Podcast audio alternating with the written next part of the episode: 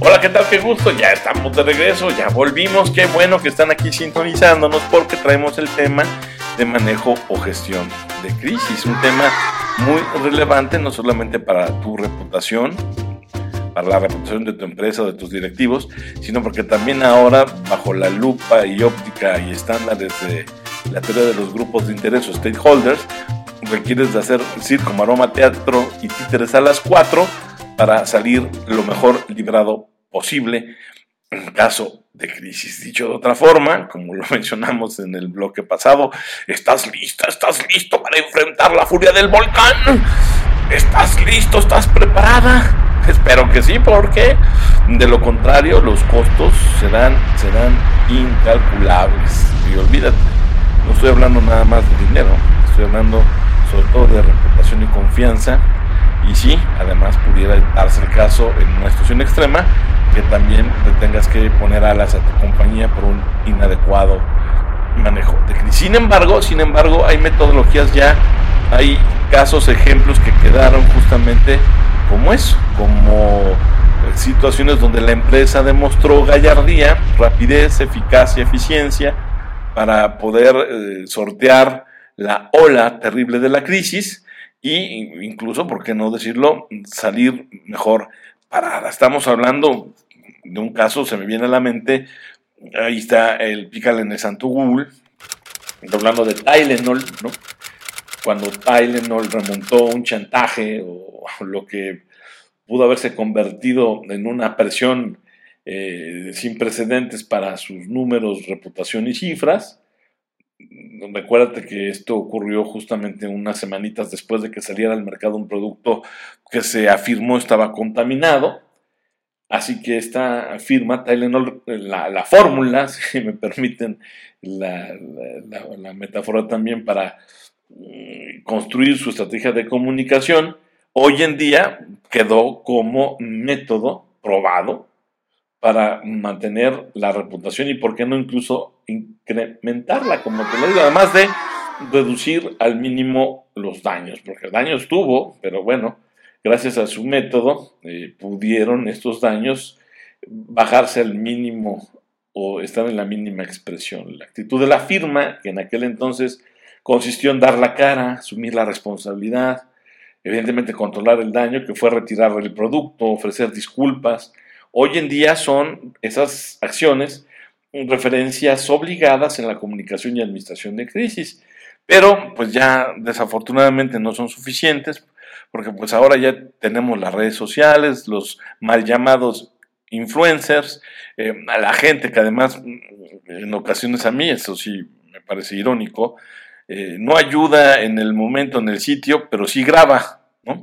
Y luego entonces esas grabaciones surgen, aparecen o, son eh, transmitidas y, bueno, cuando ya llegan al medio de comunicación tradicional, son difundidas a todo lo largo y ancho del planeta y bueno, impactan terriblemente en la reputación de las empresas. Entonces, ya hoy en día tenemos ingredientes que eh, pondrían en jaque o, en o de cabeza al método Tylenol, que es muy bueno, que en su momento se probó que era eficaz, efectivo, eficiente, pero que te digo que a la luz de las nuevas eh, tecnologías o tecnologías emergentes y las redes sociales y otro tipo de sistemas de comunicación, la verdad es que ya valdría la pena darle un par de ajustes y nosotros en Alta Dirección con muchísimo gusto te, eh, te decimos o te diríamos cómo hacer realmente ese ajuste, esa vuelta de tuerca para que puedas tú sortear los eh, nuevos elementos que ponen en riesgo a tu compañía.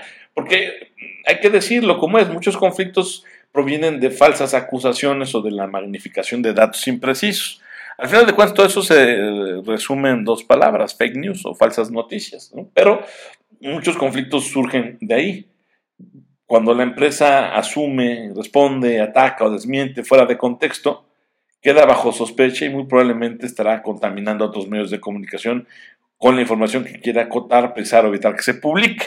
Todo por no tener una adecuada estrategia de comunicación. Además, eh, hay que decirlo, pues, este, ni para qué ocultar las cosas, porque todo se sabe tarde o temprano, todo sale a la luz, ¿no? No creas que se puede esconder mucho tiempo, ¿no? Ahí está el caso de las empresas tabacaleras. Claro, tuvieron que transcurrir 30 o 40 años, pero este, por ahí salió el memorándum, tres, cuatro décadas después, donde estas compañías reconocían el peligro de su producto para la salud. Pero salió el memorándum, tarde pero sin sueño, ¿eh? este, la verdad se presenta.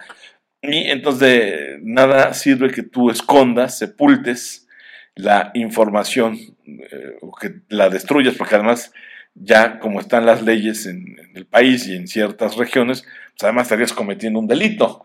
Entonces no tiene ningún sentido, no tiene ningún caso. ¿Para qué? ¿Para qué te arriesgas? Diría el filósofo de la canción pop mexicana, Juan Gabriel. Pero qué necesidad, pero qué necesidad, ¿para qué tanto problema?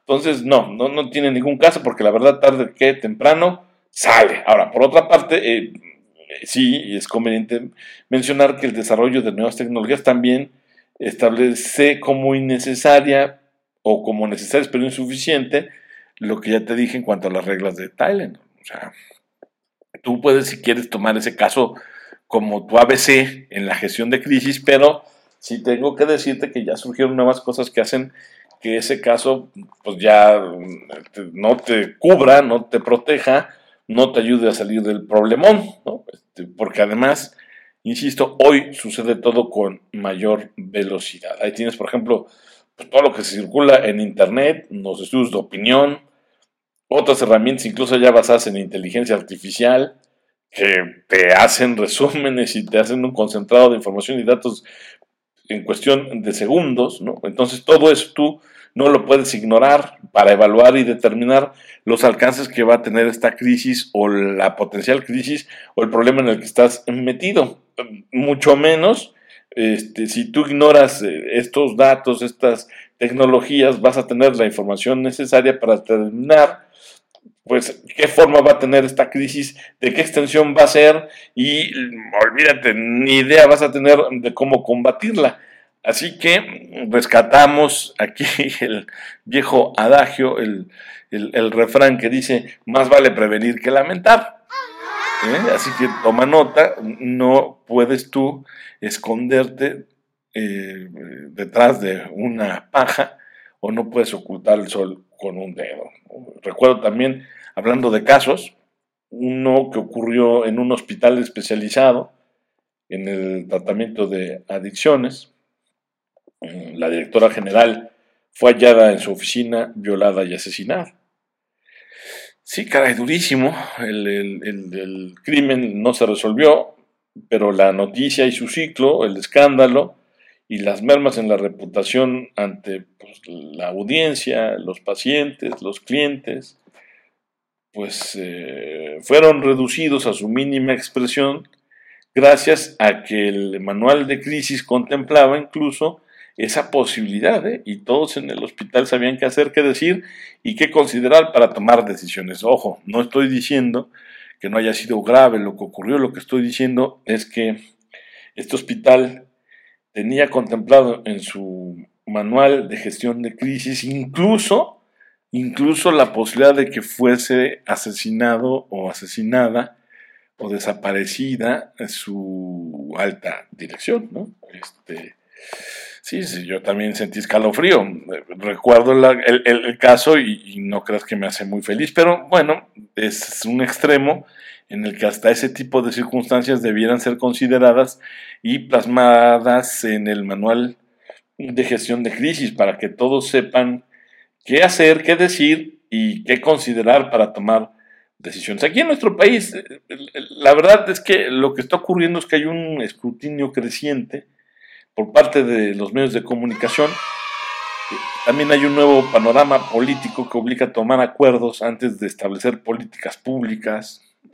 Hay presión también incluso por ahí, los intereses en juego, en las eh, conformaciones de los equilibrios de fuerza entre los poderes legislativo, ejecutivo, judicial, este, o, o el gobierno federal y los mandos estatales y municipales, los diferentes partidos políticos, los colores que defienden y las ideologías que cada uno representa, ¿no? Este, o sea, todo esto, todo esto nos genera una perspicacia cada vez más aguda que además descansa sobre los hombros de la ciudadanía, porque también hay que decirlo afortunadamente, el México de hoy es más crítico que el México de hace 30, 40 años. Entonces eso también eh, hace o tensa las eh, posibilidades de que una organización enfrente situaciones de crisis de mayor rudeza y crudeza.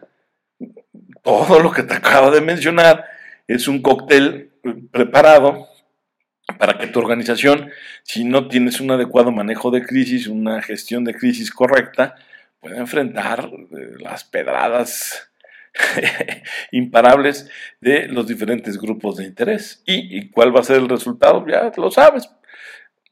Una reputación hacia el suelo, a la baja, caída libre, pérdida de mercado, pérdida de clientes, pérdida de dinero y en casos extremos, insisto, pues la desaparición de la, de la compañía. Una crisis mal atendida en términos de comunicación pone en riesgo, grábatelos en serio, el funcionamiento cotidiano de tu empresa, ¿eh? de sus elementos, de sus funciones, tareas y actividades. ¿eh? Además, una crisis mm, mal manejada o no, crisis si se aparece, pues va a distraerte de tus actividades cotidianas, ¿eh? de las normales y vas a ser puesto a prueba, tú y tu equipo van a ser puestos en situaciones de prueba que la verdad es que no siempre van a poder afrontar adecuadamente, sobre todo si no están capacitados previamente para ello. También acuérdate, ¿quién va a decir? ¿Quién va a hablar? ¿Quién va a ser el vocero? El director general, no sé, o, va a tener alguien ahí la voz cantante en, caso de crisis. O sea, eso también se tiene que, determinar, se tienen ustedes que capacitar también para poder enfrentar a las preguntas, algunas de ellas siempre sí muy atinadas de mis colegas periodistas, ¿verdad? Y otras que son pues, para sacarte de tus casillas, están pensadas para exasperarte y entonces revientes y entonces sueltes la sopa de manera desordenada. Entonces también necesitas ser entrenado, tener una capacitación para poder enfrentar a lo que te preguntan los medios de comunicación. Las reacciones de clientes, accionistas, compradores son, por supuesto, en un principio indeterminables. ¿Cómo vas a saber el impacto que una crisis mal manejada puede tener en todos esos Claro, puedes tener alguna idea, puedes este, tener algunos escenarios por ahí elaborados, pero eh, si no tienes una estrategia contundente para enfrentar una crisis, evidentemente pues también eh, la evaluación de costos va a ser eh, pésima o, va a ser débil. Entonces, este, por lo tanto, será indeterminable y en todo caso lo que sí va a estar en riesgo pues es la conducta de, tus directivos, de tus empleados, y se va a ir al despeñadero todo lo que has construido a lo largo de, años y años de esfuerzos. Por supuesto, la confianza que se pudiera tener sobre ti, tu compañía a lo largo de los años, generada a lo largo de los años, pues se va a perder, se pierde, se daña, explota, eh, mil pedazos. Entonces, es importante que eh, las empresas, tú como alta dirección, pues eh, te coloques en el centro de un intensivo y delicado escrutinio al interior de tu organización a manera de entrenamiento para que salvaguardes tu reputación, ¿eh? porque para bien o para mal siempre va a estar en juego. Los problemas, antes de que los minimices, los problemas generados por una crisis, antes de que los minimices, pues la verdad es que considera que pudieran convertirse en una tragedia, mejor tómalos como una oportunidad para comunicarte de manera privilegiada con tus audiencias clave. Este, así tu empresa va a mostrar eh, lo mejor de sí misma, va a hacer ajustes a sus planes y perspectivas en caso de que, por supuesto, una crisis explote, se aparezca o pretenda destruir tu negocio. Regresamos.